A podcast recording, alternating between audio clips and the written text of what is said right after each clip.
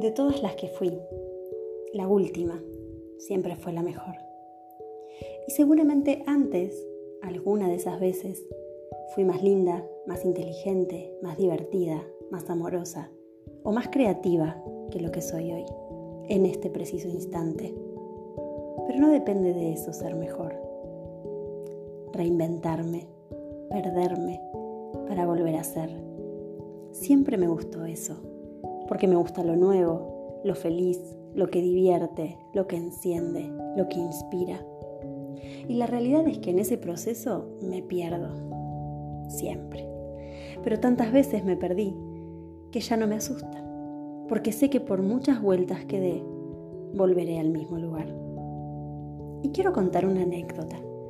Cuando viví en Barcelona, el primer barrio en el que viví fue el gótico. Al que no lo conoce, le cuento que consta de muchas estrechas callecitas que desembocan en mil lugares o en ningún lugar. El que lo conoce sabe de qué estoy hablando.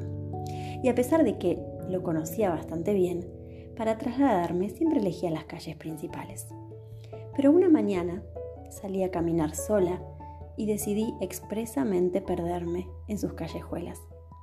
Lo curioso fue que llegado a un punto, daba vueltas y desembocaba siempre en el mismo lugar.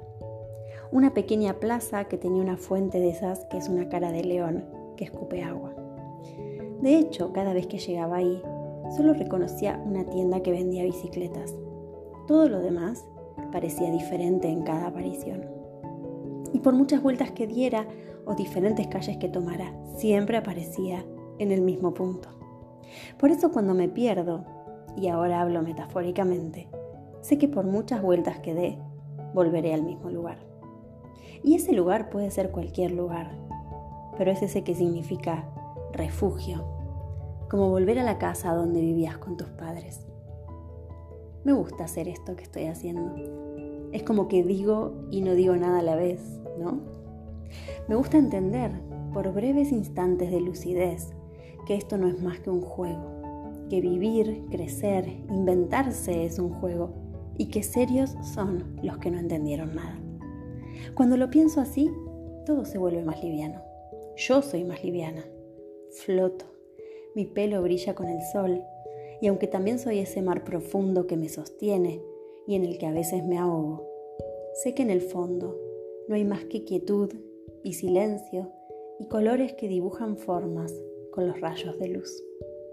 Y es ese grado de conocimiento, de saber no lo que va a pasar, sino que no pasa nada por no saber lo que va a pasar, lo que me hace mejor que la que fui ayer y todas las de antes de ayer. Saber que ese lugar al que voy a volver siempre es al interior de mí misma. Por eso lo cuido, lo alimento y lo amo. Así cada vez que me pierda, podré volver a un lugar mejor.